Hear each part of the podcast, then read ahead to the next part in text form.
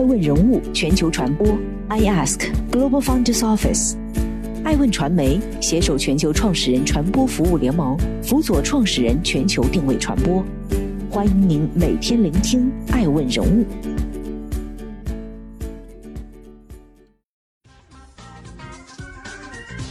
Hello，大家好，欢迎大家的守候。本期播出的是爱问全球人物盘点。小影科技拟上市，猪猪侠勇闯 A 股，迪士尼巨亏一百八十亿。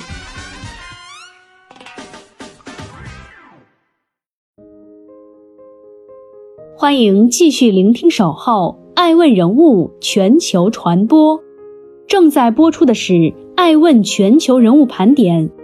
视频剪辑软件小影冲击上市。据中国基金报消息，十一月二十五号，杭州小影创新科技股份有限公司日前与国泰君安证券签署上市辅导协议。小影科技官网显示，二零一二年小影科技成立于杭州，二零一三年上线小影 APP，二零一四年正式上线海外版本 Viva Video。截至目前，公司旗下已经拥有 Viva Video Pro。Viva Cut、Slide Plus、Tempo、TikMac、小影微信小程序等产品。不怪你听着小影的名字觉得陌生，毕竟这款视频创作为主要产品的小影科技，在国内应用市场的排名在五十开外。但其亮眼之处正在于它的海外用户数据。二零一四年，Viva Video 位列 Google Play 巴西视频榜第一；二零一五年，美国 App Store 总榜第八十一位。二零一八年，在 App Store 十一个国家中排名第一，在 Google Play 六十个国家中排名第一。二零二零年，小影全球累计用户突破十亿。实际上，从小影诞生之初，深耕海外市场就是其早已制定的方针，早早迈开了走出去的脚步。这与小影科技创始人兼 CEO 韩胜的经历密切相关。两千年毕业于上海交大的韩胜，曾供职于美国红软多媒体公司，担任产品市场 VP，全权负责移动视频相关产品的开发。而红软科技本身就在全球范围内有着颇多布局。在韩胜看来，创业不能仅凭着一腔热血，而是应借鉴已有经验和优势。基于自己对移动视频领域技术产品的多年扎实积累，韩胜创业之初就打定了要做视频工具的念头，目标是海外市场。彼时借着 Facebook 和 Instagram 等社交平台支持视频内容便捷分享的红利，小影迅速在全球打开市场，站稳脚跟。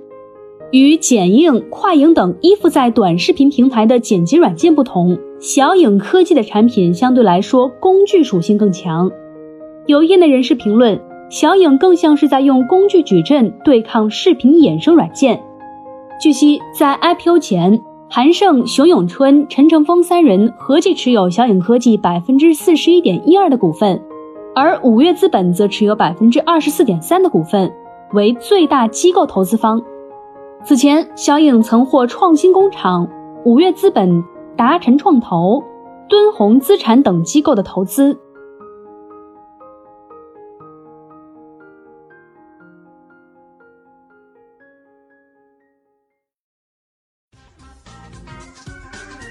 欢迎继续聆听《守候爱问人物全球传播》，正在播出的是《爱问全球人物盘点》。Blue 的母公司收购翻卡。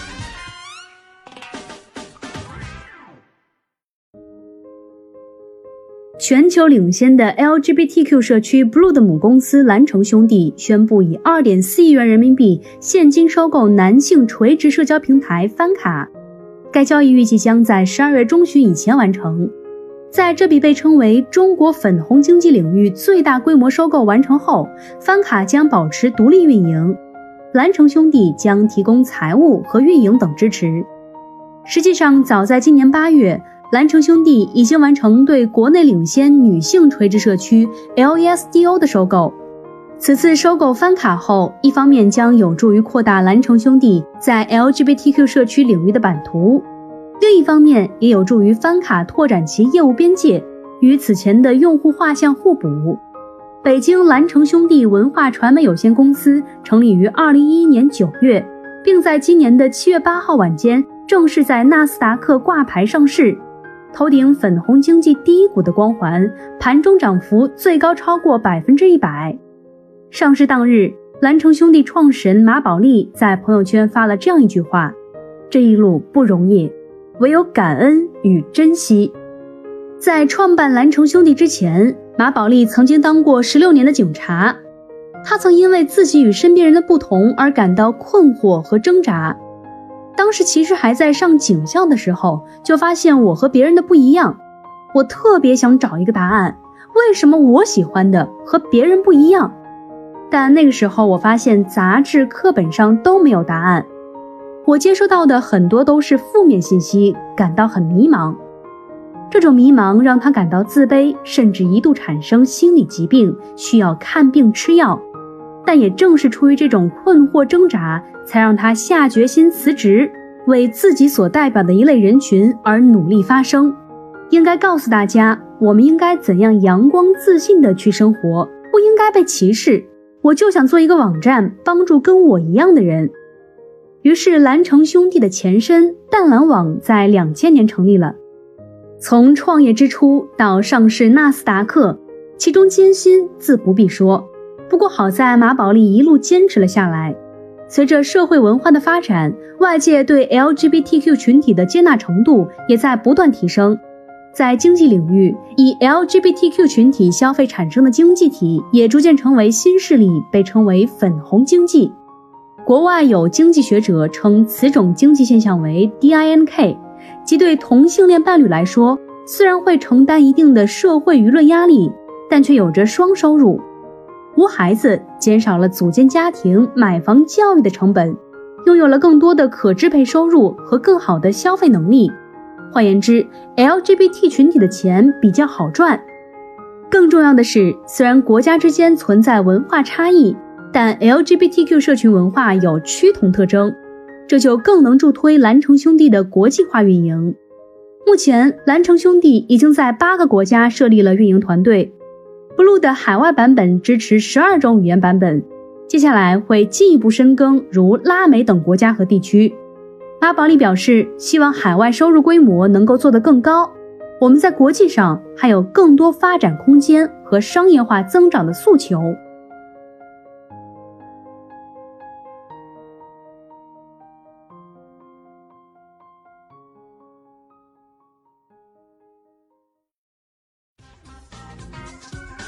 欢迎继续聆听《守候爱问人物全球传播》，正在播出的是《爱问全球人物盘点》。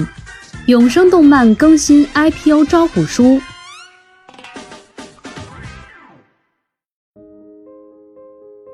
提起国内少儿动漫，能叫得上名字的实在少之又少，但猪猪侠能算得上是成功一例。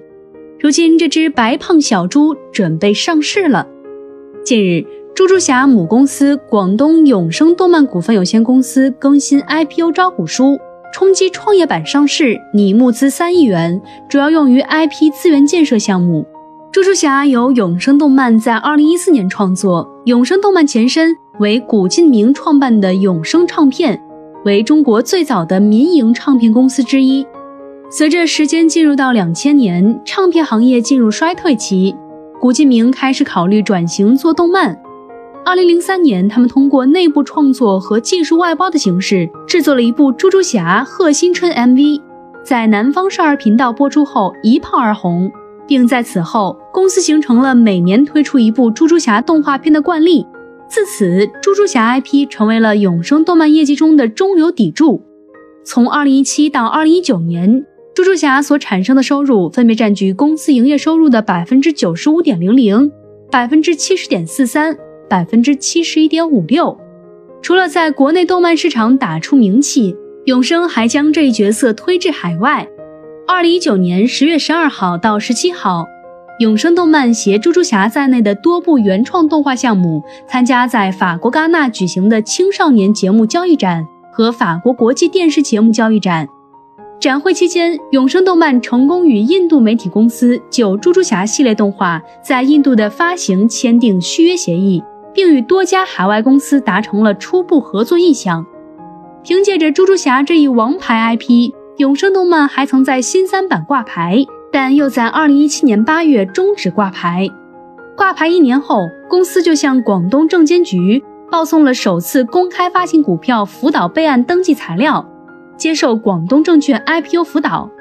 正所谓成也萧何，败也萧何。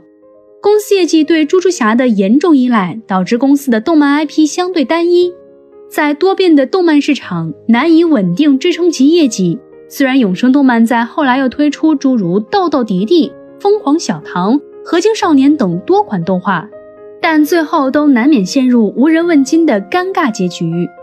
公开数据显示，二零二零年前三季度。永生动漫的营业收入为一点一零亿元，同比增长百分之零点零五，归母净利润一千二百六十八点四六万元，同比下降百分之四十八点三三。虽然有一金牌 IP 在手，但永生动漫前景如何，依旧需要时间给出答案。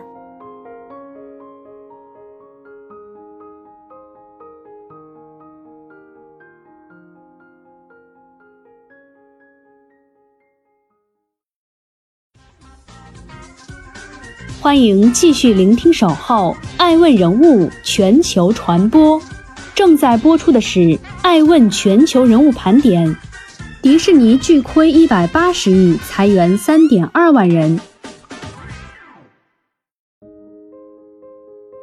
说完国内的永生动漫，再来看看国际上的老牌动漫公司迪士尼。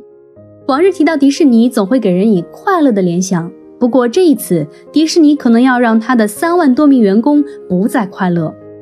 据媒体报道，美国证券交易委员会的文件披露，美国华特迪士尼公司因新冠疫情打击，其公园和度假村业务受影响，计划在二零二一年三月底前裁员三万两千人，比在九月份宣布的裁员两万八千人的计划还要多出四千人。从一个小工作室发展到今天成为全球排名第二的动画公司，迪士尼一路磕磕绊绊，属实不易。二十二岁的华特迪士尼只身从老家堪萨斯州来到美国好莱坞，创造出了 Mickey Mouse 这一卡通形象。谁也没有想到，这只可爱的小老鼠将成为一个娱乐帝国的开端。二十年代中期，迪士尼的发展进入黄金时期。一九五五年，全球第一所迪士尼乐园在加州正式开园。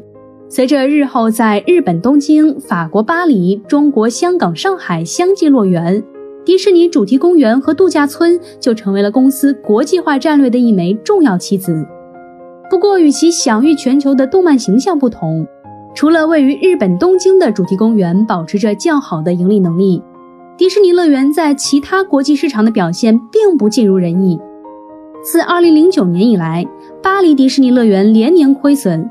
香港迪士尼乐园在成立之初一度亏损七年，直到2012年才开始盈利。连续亏损的背后，与迪士尼乐园中的美国文化因素紧密相关。迪士尼公园内诸如牛仔、探险、纽约、西部等充满美国文化的关键词，很容易遭遇其所在国家的文化壁垒。但对日本来说，长久以来形成的二次元动漫文化，在一定程度上和美国的动漫文化相契合，提高了日本人民对迪士尼乐园的接受度。爱问人物认为，本周上榜的企业人物，除了有属于他们各自的资本故事外，还都有着对海外市场的重视与开拓。无论是在国内先走红，再冲出国门的猪猪侠。或者是在创业之初就选择持续深耕海外市场的小影科技，或是本身拥有国际化受众群体的 Blood，他们都似乎传递出了一个声音：中国企业的大航海的时代早已到来。不过，考虑到来自运营、文化、品牌多方面的风险，企业在实行国际化战略的同时，更要深思熟虑。